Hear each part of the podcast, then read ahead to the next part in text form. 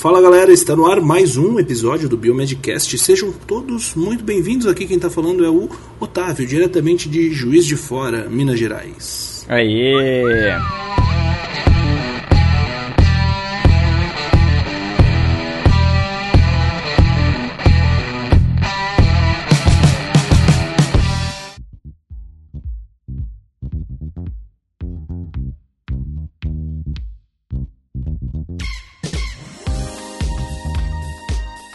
Até que enfim voltamos! Finally! Demoramos, mas voltamos a pedidos. E agora, pra Ai. ficar. é. Depois de muita gente pedindo, cadê o Biomedcast? Cadê o Biomedcast? Já tô com saudade. Estamos de volta. Porra, as pessoas me paravam na rua, cadê o ameaçados. podcast, cara? Não vai gravar? Pois é, O que vocês estão É, fazendo? o pessoal me perguntava. todo dia chegava mensagem pra mim também. Pois é, cara. Mas estamos aí agora.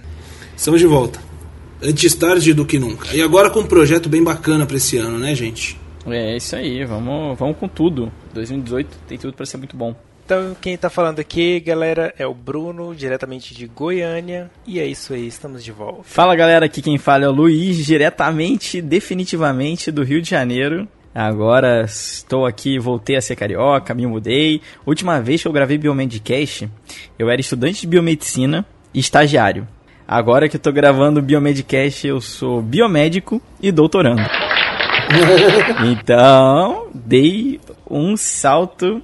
Olha só. É, um upgrade Quem aí. vê pensa que faz três anos que a gente não grava, né? A gente demorou dois anos pra gravar o próximo. O Luiz até terminou o mestrado, já tá no doutorado. Tô agora no doutorado tá no aqui doutorado, no, no Instituto Privado de Pesquisa no Rio de Janeiro. Tô extremamente feliz. Nossa, tô vivendo um sonho, até porque quem me acompanha há muito tempo sabe que eu sempre quis ser pesquisador. E ter essa oportunidade de fazer pesquisa de alto impacto no Brasil é uma coisa que me alegra, me alegra bastante.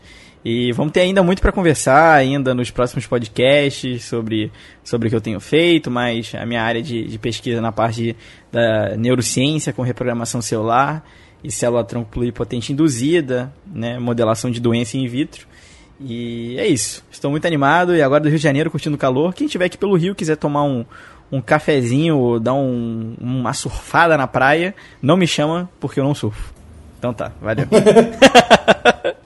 Você falou em café aí, agora deu vontade de tomar um café. Putz, café a gente pode combinar, agora surfar não dá. Desculpa. Café não combina com o Rio de Janeiro, né? Tem que ser um suco, né? velho? Combina? Carioca, cara, lá no, lá no laboratório a gente tem cafezinho, tem que ser à vontade pra, pra galera ir pra frente, né? Senão não dá não. Fala galera, aqui é o Rogério de Curitiba. Eu achei um absurdo não terem chamado o D2 pra esse episódio. Tô indignado aqui, revoltado. Se um pesquisador brasileiro foi acusado de apologia, se a gente chama o D2 aqui, a gente sai preso, meu amigo. O Trump tá ouvindo, o Trump tá ouvindo lá. Pois é. Sai É. preso. E vamos tomar cuidado, hein, com o que a gente fala aqui, porque senão. É um episódio que pra gente não é tão polêmico, mas dependendo do que a gente falar e como colocar, pode ser uma coisa bem polêmica. As pessoas, né, tendem a associar É. isso, né, o tema, você já leu no título, mas com muita polêmica. A gente ainda vai ter bastante tempo pra discutir. Então, galera, e antes de começar, tem um recadinho aqui bem bacana, né? Pela terce- pelo terceiro ano consecutivo, o Biomedcast foi convidado para participar de um evento muito, muito, muito bacana lá em Minas, lá no Triângulo Mineiro, na cidade de Uberaba. 15º Encontro Mineiro de Biomedicina. Pô, um encontro bacana, um evento muito bacana. Vai acontecer de 18, é, de 18 a 20 de maio, né? De 18 a 20 de maio. E o Biomedcast vai estar presente no dia 19 de maio lá com a mesa redonda falando sobre inovações tecnológicas em biomedicina. Muito, muito Uhul. bacana. Muito bacana, vai ser demais. Vai lá te, pra prestigiar. Exato, exato. E o link vai estar aqui na descrição, vai ser muito bacana, porque é, infelizmente o Rogério não vai poder ir, mas vão, vão estar nós três lá. E eu, Otávio e, e Bruno, e cada um vai poder falar um pouco sobre a parte de inovação na área que atua. Então isso que vai ser muito bacana, ver o papel do biomédico numa área de inovação tecnológica. Então vai estar demais.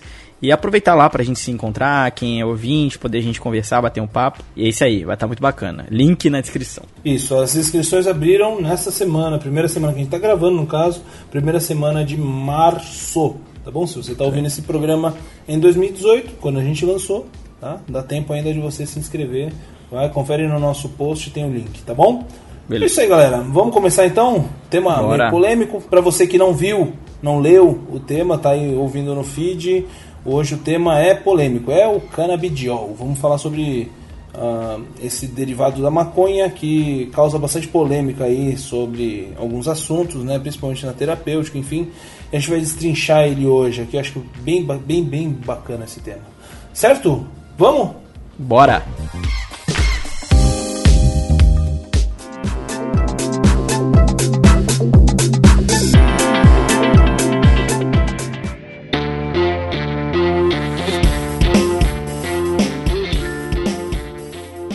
Bom, pessoal, então por que, que a gente escolheu esse tema? Bom, o que acontece é que, digamos que esse, esse tema vai e volta na mídia. Né? Sempre quando tem uma grande polêmica, a gente é exposto, principalmente pelos, pelos meios jornalísticos, sobre, né, sobre, sobre o canabidiol. Nesse caso, por que a gente resolveu fazer esse episódio?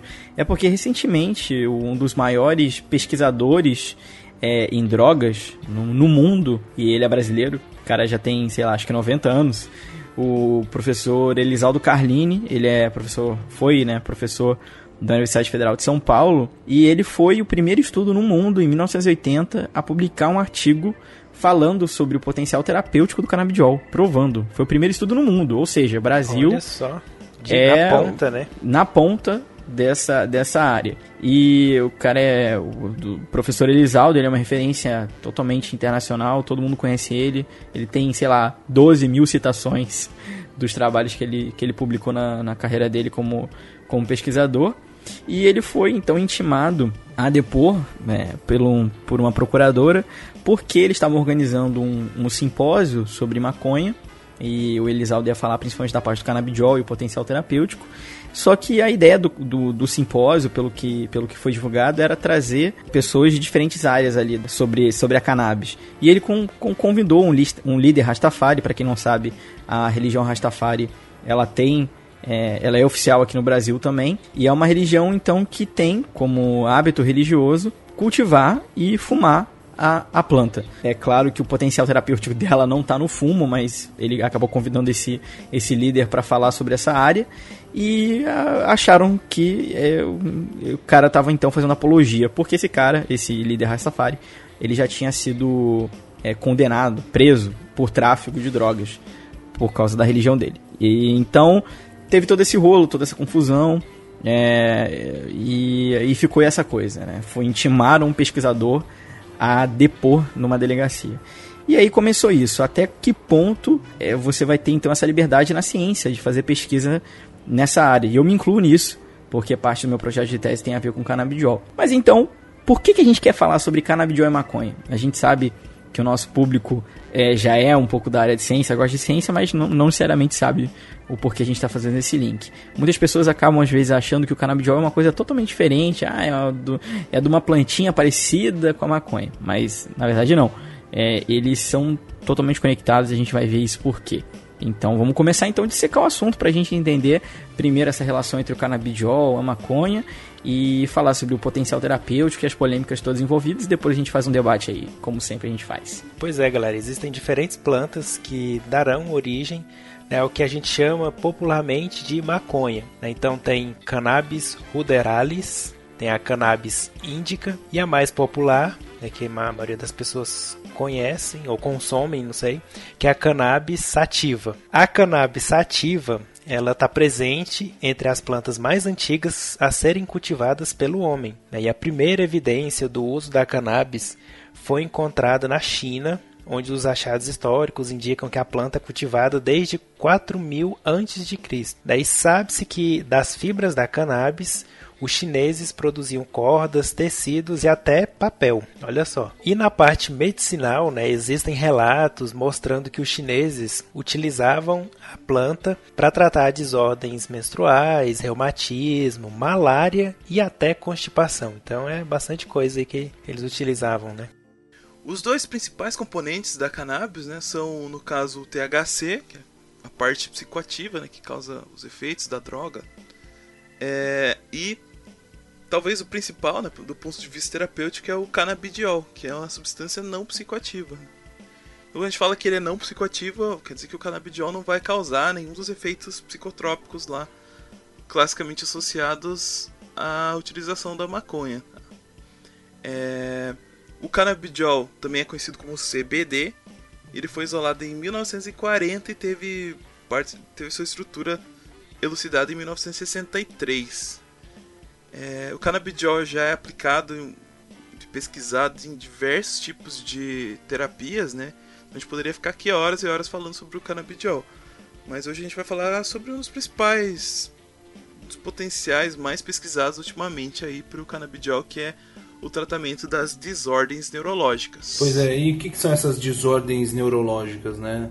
Bom, são condições médicas complexas que acabam afetando milhões de pessoas, de pessoas ao redor do mundo. Né? No início dos anos 70, o impacto do uso do CBD, do canabidiol, é, em desordens neurológicas foi começou, né? O canabidiol possui um amplo espectro de potencial terapêutico em modelos animais e humanos, incluindo uh, ansiolítico, antidepressivo, neuroproteção, até anti-inflamatório em alguns casos, né, e imunomodulador, né? Qual o mecanismo por trás de todo esse potencial terapêutico? A gente ainda não sabe completamente. A gente está estudando bastante, tem muitos estudos que a gente viu por aí, né? E continua vendo muita gente estudando os mecanismos, né? Mas a gente ainda não sabe completamente quais são eles. E existe uma palavra que o pessoal já consegue, já consegue definir muito bem o canabidiol, que é pleiotrópico, né? Pleiotrópico. Então, o que acabou acontecendo é que ele produz uma série de efeitos através de múltiplos mecanismos moleculares, né? Ou seja, é uma, uma, um monte de coisa aí que o pessoal ainda não sabe por conta disso, né? Uhum. É, isso é bem, bem complicado na, na, na, parte dos canabinoides, porque a gente sabe que tem efeito positivo, mas na hora de você tentar justificar e responder o mecanismo de ação, é que a gente acaba então quebrando o nariz na, no muro. Porque é, foi o que o Otávio falou, ele é pleiotrópico. Então é uma série de efeitos através de mecanismos múltiplos que a gente ainda não sabe muito bem definir. É importante a gente citar que o CBD ele possui pouca afinidade pelos dois receptores canabinoides que a gente tem, que é o CB1 e o CB2. E a ação dele, ele, ele ocorre através de receptores não canabinoides e também através de canais iônicos. E a gente também tem um exemplo que o canabidiol ele pode atuar nos receptores de serotonina, por exemplo. A gente sabe que quando a gente expõe algo a altas concentrações de CBD, é, já foi identificado então que ele vai ativar diretamente o receptor de serotonina 5-HT1A. E esse é o receptor né, responsável por iniciar sinalizações intracelulares para produção de respostas inibitórias ou excitatórias. Outra forma de ação desse CBD é interagindo com os receptores vaniloides, né, como o TRPV1. Esse canal iônico é conhecido por mediar a percepção da dor, inflamação e a temperatura corporal. Inclusive, na tese de doutorado do Luiz, um dos objetivos é tentar entender essa relação entre, os, entre o canabidiol, o TRPV1 e a temperatura corporal. Então, boa sorte aí, Luiz. Cuidado, hein? Muito obrigado. Doido, vamos ver. Pois é, em 2017 a gente teve o teste clínico mais importante na área, né, que foi Devinsky e colaboradores relataram um teste clínico com canabidiol envolvendo 120 crianças, olha só, crianças e adolescentes portadores de síndrome de Dravet, refratários a fármacos antiepiléticos. Para quem não conhece, a síndrome de Dravet é uma forma de epilepsia rara e catastrófica, né? bem grave mesmo, né? Os portadores da síndrome sofrem convulsões que podem ser febris ou não febris, e as convulsões são tão fortes que elas acabam. Uma das consequências possíveis é a encefalopatia, ou seja, causa lesão mesmo é, no tecido cerebral, que pode piorar bastante a qualidade de vida aí dos portadores. Né? O teste que fizeram então do tratamento da síndrome de Dravet foi um teste duplo cego, né? um grupo recebendo placebo e outro grupo recebendo canabidiol. Aí, entre os 61 pacientes que foram escolhidos para receber o canabidiol, eles fizeram uso diário por via oral de uma dose de 20mg por quilo do peso corporal. Após o tratamento, o grupo que recebeu o canabidiol representou uma diminuição na frequência de convulsões de 12,4 em média para 5,9 convulsões mês. Uma redução bem significativa aí do, do, da quantidade de convulsões. Né? Enquanto isso, no grupo placebo, a frequência de convulsões foi de 14,9 para 14,1, então não teve uma diferença muito significativa, né? no caso no placebo. Mas realmente, né, de 12,4 para 5,9 é uma redução bem importante. Né? Pois é, metade praticamente, né, das convulsões, né? De, de 12 para 5 e de 14 para 14, né? É, ou seja... pois é. O que esperava, né? Placebo, placebo. Exatamente. E a partir dos resultados desse teste clínico, uh, eles concluíram que o uso do canabidiol resultou em uma grande redução na frequência das convulsões, obviamente, né? Porém, os efeitos adversos, como sonolência, aumento das enzimas hepáticas, também foram observados, né? E novos dados ainda precisam ser coletados para determinar essa eficácia no longo prazo, né? E a segurança também do uso do canabidiol nos pacientes com a síndrome de Dravet. Ou seja, evidências sobre o potencial terapêutico não faltam, né? Só que existe uma discussão aí que precisa ser seguida, né? É. Só um comentário breve sobre esse estudo, porque eu estudei ele bastante para minha prova de seleção do doutorado, ah. porque tá no meu pré-projeto de tese eu falei sobre ele. Uma coisa que é bem curiosa e que a gente bate, a gente, quando eu digo pessoas que defendem o uso do canabidiol na medicina, bate de frente muito com os médicos, que eles sempre, ou muitos, né, não vou generalizar, mas muitos acabam apontando: olha só, o canabidiol teve um monte aí de efeito adverso. Realmente, nesse estudo que foi publicado na Lancet, eles descreveram efeitos como diarreia, sonolência, fadiga e uma série de outras é, mudanças pequenas, assim, né? nenhum tipo de efeito colateral grave. Agora, uhum. quando a gente compara os efeitos colaterais de um CBD para os efeitos colaterais de um antiepilético, que é uma droga que pode atuar em diversos alvos e acaba gerando então efeitos colaterais muito piores, muito graves, é, acaba que o CBD é fichinha. Então uhum. é muito mais é muito mais tranquilo você dar é, para uma criança que sofre de epilepsia, né, como é o caso da síndrome de Dravet, é, e são, são portadores que têm essa síndrome que tem uma resistência a fármacos antiepiléticos muito grave, muito grande, ou seja, você administra o fármaco e não vai melhorar. Então uhum. você vai estar uhum. tá gerando né, pior ali na criança por causa dos efeitos colaterais.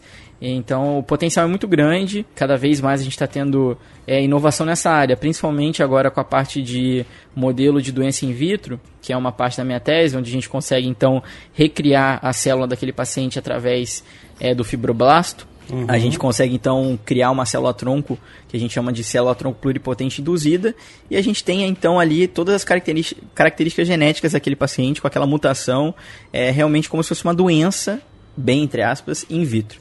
E ali a gente consegue então testar para ver se vai ter algum tipo de mudança ou não sem utilizar o paciente.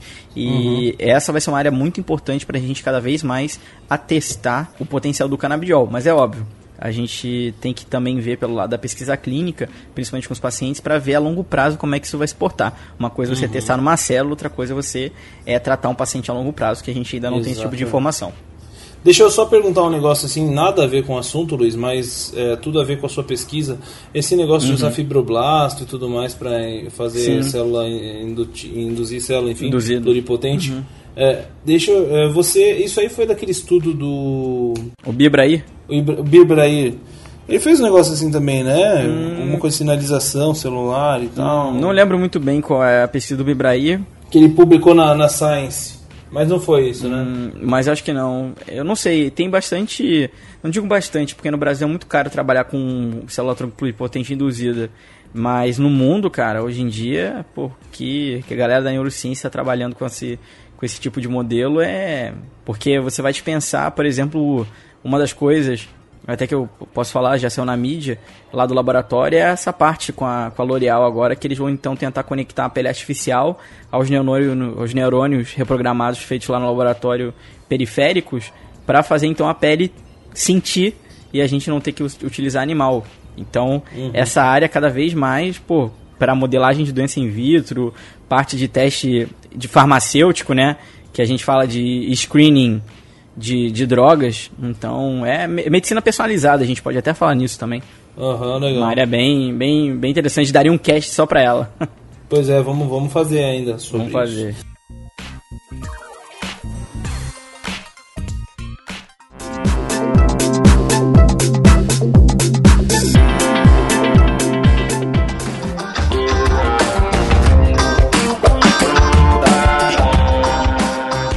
Pois é, galera. E aí, o que, que, vocês acham? A opinião de vocês aí? Todo mundo é a favor do uso medicinal do CBD? Como que é? Cara, eu acho que totalmente não tem como você não tem nenhuma justificativa para você não utilizar a planta, né? Uhum. Porque um monte de, de substância que a gente utiliza com o fármaco hoje em dia é veneno, é usado para várias plantas de origem né, desses, desses uhum. né? Então acho que a gente, na verdade, se apega a um atraso meio que de moralismo, assim, de usar o, o potencial natural que Isso construir de uma forma farmacêutica, de uma forma correta, e nenhum malefício justamente, justamente. Então, caso, só potencial aí de tratamentos diversos, né? É, eu acho que isso é unânime entre a gente, né? Eu acho que todo mundo aqui, ninguém aqui é contra o uso de canabidiol, né? É, eu acho que qualquer pesquisador, acho que na maioria vai concordar, ainda mais porque você tira aquela parte lá que é psicoativo, né?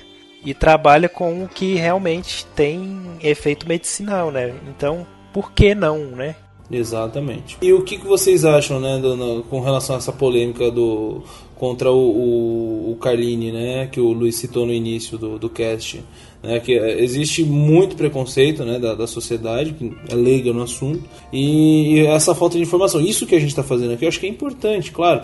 É, infelizmente a gente fala para um público que já tem uma certa formação, já tem um certo direcionamento, mas eu acho que é importante a gente, de alguma maneira, divulgar né, essa questão dos benefícios e tudo mais, para quebrar esse paradigma aí, né, gente? O que, que vocês acham? É, eu, eu acho que assim, é, a imagem que a maconha é, foi estereotipada é aquela imagem quando você fala, você põe no Google maconha, vai aparecer um monte de gente de dread no cabelo, encostada na parede, fumando cigarro e sei lá, né, ou associa com uma outro tipo de estereótipo que não tem nada a ver. Não, né, quem, uhum. quem teoricamente o usuário de maconha não tem cara, não tem cor, não tem gênero, é, é todo mundo, é todo mundo que uhum. todo mundo que eu digo, todo mundo que quer usar vai usar, independente de raça, religião, é, status socioeconômico e tal. O que eu quero chegar é que, por conta disso, por a gente já ter é, uma, digamos, uma bagagem de estereótipo, as pessoas acabam associando com isso. E muitas vezes, o jeito que a mídia fala, é, a, a maconha, a planta maconha, às vezes acaba que impacta muito. Então, vale a pena até dizer, pessoal, que as pessoas às vezes têm ideia assim: como assim vai administrar o canabidiol para criança? Vão dar um, um cigarrinho de palha lá para umas criancinhas, botar um Bob Marley, ficar fumando, pulando em, em é círculo. isso que eu acho que o pessoal imagina, né? Batendo palma, batendo palma pro sol lá no arpoador aqui no Rio de Janeiro. Não. Eu acho que as pessoas não têm, não têm ideia que, por exemplo, a parte psicoativa ela, ela é retirada. Então, quando a gente fala em canabidiol, a gente está falando do óleo. Então é extraído um óleo onde você consegue 99% de pureza, se você fizer da forma certa da planta, do canabidiol. Então se é a parte teoricamente ruim, você vai tirar. E, mesmo que a gente quisesse usar o tetraído canabidiol, não, não teria nenhum. O tetraído canabinol não teria também problema, né? Desde que no, dentro de um protocolo de tratamento, é, para algumas é, anomalias, normalidade, doenças psicológicas, eu também não vejo problema, não é, sei o vocês. Tanto de, o tanto de droga tarja preta que tem aí no mercado, né? O povo usando aí. Que é muito pior, né? Viciado e tal, então... Não, mas tem, tem teste clínico com THC também. Só que hoje em dia o que mais se prova terapêutico mesmo é o canabidiol. Já que a gente sabe que, por exemplo, o canabidiol ele pode promover a neurogênese. Olha que louco. Então, Olha só. por qual mecanismo ainda não sabe. Mas tem estudos mostrando isso. Então. Não, e, e até esse preconceito traz esses estudos, né? A gente poderia Também. ter avançado, né? Se ficar assim, nunca vai descobrir, porque o povo não deixa. Mas imagina, eh, se eu, se eu fosse pensar agora que na minha instituição eu vou fazer um estudo com o, o canabidiol, eu teria dificuldade de encontrar né, e de comprar e de testar e tal, né? Provavelmente ia ter uma, uma barreira, né? É, e a burocracia ia ser muito grande, eu acho. É, imagina se você, tipo, quiser, eu quero sair óleo essencial de, de cannabis sativa. Da onde que eu vou tirar a cannabis sativa? Meio complicado, né? Se você for parar pra pensar. É, vou ter que pedir uma autorização especial pra Polícia Federal, será? Pra plantar no é... laboratório? Mas consegue, consegue. Lá no laboratório tem, tem canabidiol sintético, tem um monte de coisa lá autorizada. Né, que você compra, né, importa para fazer os testes, mas você tem que importar. Como que funciona isso, Luiz, aí para vocês? Só, só uma coisa inform... Eu, eu ainda não sei muito bem essa parte de importação, sei que eles têm uma autorização. Então, você tendo essa autorização, você consegue fazer no seu laboratório. É, agora, só um ponto, até polêmico, que eu queria jogar para vocês nessa discussão, que também, por exemplo, pode até comparar o Carline. Quero falar para vocês sobre uma mãe. É, não vou dar o nome dela, porque eu não sei se ela gosta de ser divulgada ou não, mas é uma mãe que é bem ativa em rede social. Ela tem uma filha portadora de síndrome de Dravet, inclusive, que ela faz o, ela, ela planta em casa. E ela foi pro Chile, para um monte de lugar, fazer um monte de curso para poder extrair a planta para poder dar para a filha dela, porque a filha dela tem síndrome de Dravet e ela não tem não tinha nenhuma resposta ao tratamento. Nossa. E, cara. gente, tem crianças com síndrome de Dravet que tem uma convulsão, às vezes, de 20 minutos. Você imagina 20 minutos você vê seu filho convulsionando. Então, pensa pelo lado também das mães, dos pais, dos cuidadores de crianças que têm esse tipo de, de, de síndrome ou algum outro também, algum outro tipo de manifestação é, epilética. Imaginem se eles não iam tentar de tudo. E cada vez mais, infelizmente, pelo preconceito, vai distanciando essa, essa coisa aqui no Brasil, essa, esse, esse laço entre o Estado permitir que você tenha, que você importe, né, como foi o caso, inclusive, é, de muitas mães que traziam, que compravam fora o canabidiol, Caramba. o óleo de canabidiol, e aí quando chegou em casa é, tinha sido pego pela Anvisa no correio. E aí a, o filho tinha convulsão e etc. Era um, é um problema muito sério. E essa mãe ela tem autorização, ela conseguiu depois de muito tempo, ela tem autorização para plantar em casa para fazer o uso para a filha dela, que faz o uso então do, do canabidiol. Inclusive, é, já tive alguns colegas que já falaram com ela e tal. E é impressionante o quanto ela conta da melhora da filha, inclusive na parte cognitiva. É porque quem tem síndrome de Dravet tem essa parte de uhum. encefalopatia, então a filha teve uma melhor, me, melhora cognitiva na fala, em andar. Então é impressionante. E ainda mais esse estudo agora em 2017 provando aí num teste duplo cego publicado na Lancet o uhum. quão o quanto foi uh, foi ótimo para essas, pessoas que fizeram fizeram uso. Infelizmente a gente não depende da gente e sabe qual é o pior? Depende dos leigos que não são cientistas que infelizmente tomam esse tipo de decisão. Não são. São pessoas leigas. Enquanto não vencer essa barreira aí, vai continuar aí o pessoal falando que é apologia, que não sei o que, e enquanto isso, milhares de pessoas aí sofrendo, dependendo do tratamento, né? Exatamente. E como que tá essa discussão nos outros países, gente? A gente tem alguns, alguns números aí que acho que são Dá, dá pra gente refletir um pouquinho, né? De trazer isso aí pro, pro Brasil também, né? O que, que vocês acham? É, eu, eu fiz um levantamento ali no, na parte de testes clínicos lá dos Estados Unidos. Que eu achei testes clínicos bem variados. Então, esse Clinical Trials é, é, um, é um site, enfim, em que você cadastra os, os testes clínicos, né? Pra, tanto para teste com medicamento, quanto para teste em, em, pesquisa mesmo. É como se fosse um. É, me corrija se eu estiver errado, Rogério como se fosse um aquele, aquele portal Brasil, não sei das quantas aqui que a gente cadastra. Como que é o nome? Ele registra todas as pesquisas clínicas que estão sendo realizadas no país, né? Então, então de várias empresas farmacêuticas estrangeiras e tal. Até quando você for fazer tua pesquisa, você pode entrar lá e ver se tem alguém já pesquisando o mesmo tema.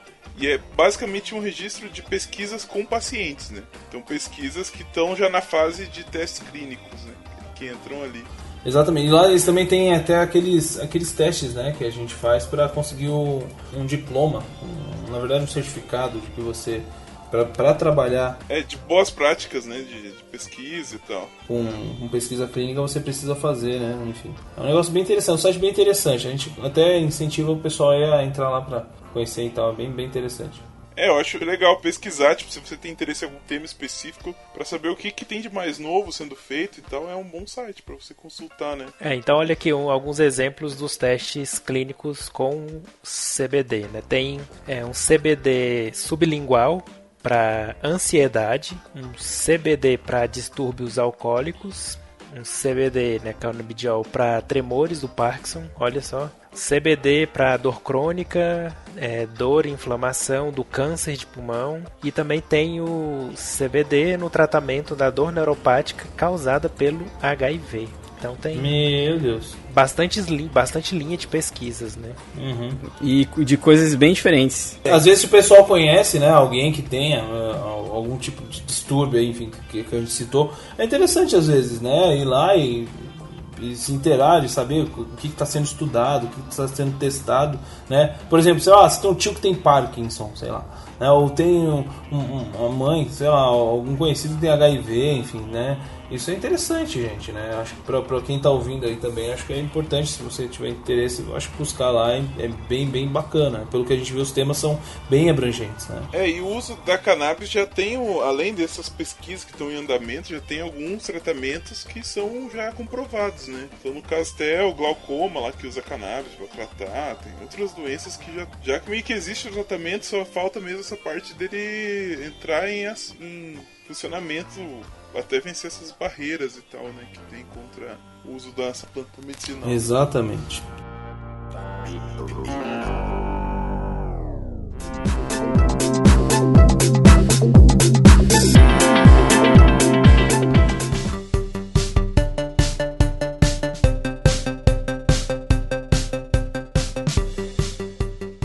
Certo, galera? Então é isso polêmica. É, é. Tema que daria pra gente ficar conversar muito mais. Daria pra gente ficar conversando um dia inteiro, eu acho, né? Mas eu acho que vamos deixar essa discussão para seguir lá nos comentários, no Facebook, no WhatsApp. No WhatsApp não, não temos mais WhatsApp. Mas no Facebook, enfim, todas as nossas redes aí, quem quem nos segue, quem enfim, quer nos seguir, sempre lá procura Biomedcast com Demudo Biomedcast tudo junto. Uh, a gente está em todas aí que você precisar, quiser dar sua opinião, acho que é importante a gente seguir essa discussão aí mais para frente. Certo, gente? Isso aí. Sem dúvida. E, e espalhem a verdade. Vocês, como ouvintes do Biomedcast, têm agora a missão de quando você ouvir baboseira sobre o canabidiol, vocês têm. Eu vou deixar até, eu vou, vou colocar no link do aqui do programa uma série de, de informações legais sobre o canabidiol extras para vocês aprenderem mais porque é um assunto muito complexo. A gente só arriscou um pouquinho a superfície e para vocês entenderem o quanto avançado e o quanto potencial o canabidiol tem. E, e, a gente não fala isso apoiado em relatos de amigos, mas a gente também está falando isso apoiado em estudos científicos publicados em grandes revistas é, super bem conceituadas. Então, tem muito futuro aí pela frente e espero também agora como pesquisador na área poder contribuir para o campo de pesquisa do canabidiol e tentar encontrar mais uma função dele aí que quanto mais função, melhor. com certeza, com certeza. Luiz com certeza vai, vai trazer bastante novidade para a gente agora que ele está aí nessa, nesse doutorado aí, né, aqui no Rio, no Rio de Janeiro. Interessantíssimo e... Ó, oh, Luiz, sério, você já está convocado a trazer novidade pra gente, porque você está numa frente muito, muito, muito bacana, né? Deixa comigo. Bom, gente, se, você, se vocês quiserem, se vocês quiserem mais informações, não esqueçam de acessar lá então o nosso site, né, biomedcast.com e para esse é, episódio específico, coloca biomedcast.com/67, 67, episódio número 67 do Biomedcast. Certo, gente? Certo. Então, é isso, espero que vocês tenham uma ótima um ótimo retorno, um ótimo 2018, né? Primeiro episódio do ano. E vamos firme, esperamos a sua presença nos comentários e até a próxima. Continuamos firmes aí. É, e se quiser no, nos apoiar financeiramente para manter esse projeto no ar, não esqueçam de é, acessar lá o nosso padrinho. Isso aí. Tem lá. Exatamente. padrim.com.br barra Biomedcast. É isso. Isso aí. Inclusive, agradecendo aos padrinhos que mantêm o. É, firme e forte, firme e forte. Tem é vários isso. padrinhos aí que estão lá contribuindo mensalmente. Voltando. Valeu, galera. Isso aí. Os padrinhos que estão querendo arrancar nosso couro, né? certo, galera? Vamos nessa? Pois é. Vamos, valeu, galera. Até a próxima e tchau. Valeu, tchau, tchau. Falou, galera. Até o próximo. Tchau. Tchau, que eu já tô com fome.